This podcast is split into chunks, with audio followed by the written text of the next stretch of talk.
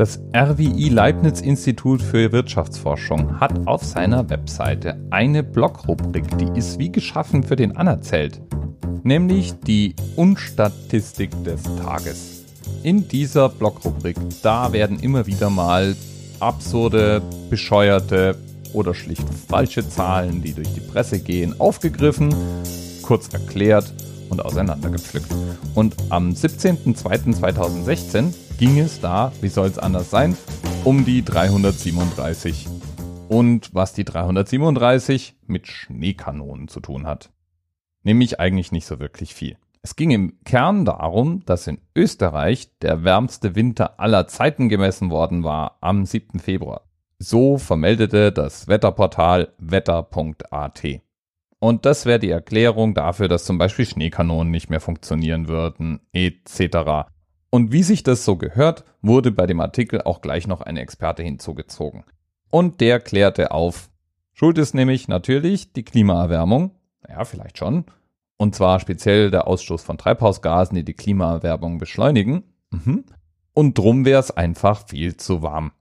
Jetzt dachte sich der Journalist, der diesen Artikel geschrieben hat, es ist einfach viel zu warm.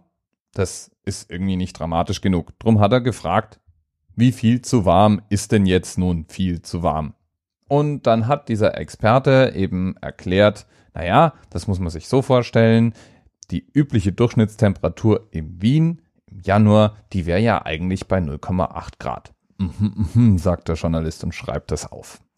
Und dieses Jahr, dieses Jahr wäre es viel zu warm gewesen. Aha, ja, da waren wir schon, murmelt der Journalist.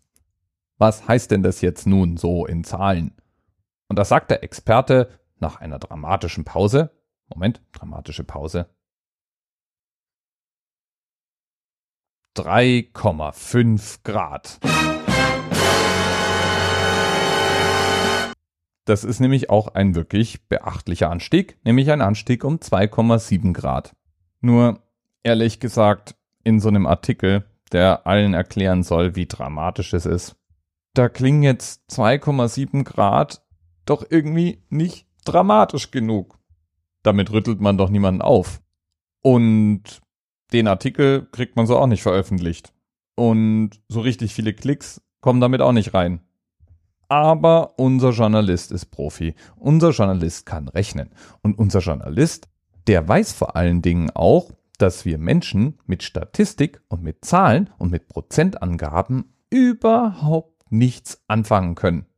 Aber große Zahlen haben eine dramatische Wirkung. Deswegen mal flugs nachgerechnet und eine Zahl aufs Papier gekritzelt. Und so informiert uns der dramatische Artikel von wetter.at, der dann doch in einem bescheidenen Rahmen etwas größere Kreise gezogen hat und auch woanders weiter zitiert wurde, dass der Januar den seit Beginn der Wetteraufzeichnung absoluten Wärmerekord hingelegt hatte und 337 Prozent wärmer als ein durchschnittlicher Januar gewesen war. Und jetzt kann es natürlich sein, dass du dir vielleicht denkst, ja, aber 2,7 Grad Anstieg, das ist ja trotzdem echt eine Menge. Und 337 Prozent, das ist doch dramatisch, oder Dirk? Stimmt schon. Aber relative Zahlen, die sind relativ.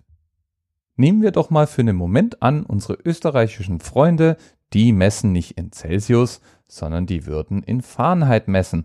Dann wäre es so gewesen, dass der Temperaturanstieg 4,9 Grad ausmachen würde, nämlich von 33,4 auf 38,3 Grad Fahrenheit. Und da, da klingt dann auch diese relative Prozentangabe nicht mehr dramatisch.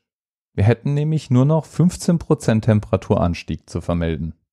Was ich jedenfalls aus diesen 337% lerne ist Vorsicht bei Prozentangaben, Vorsicht bei besonders großen Angaben und Vorsicht bei Zahlen, die von Journalisten im Mund geführt werden. Die wissen nämlich in aller Regel nicht, wie man mit diesen Zahlen wirklich umgeht und wie man sie deutet.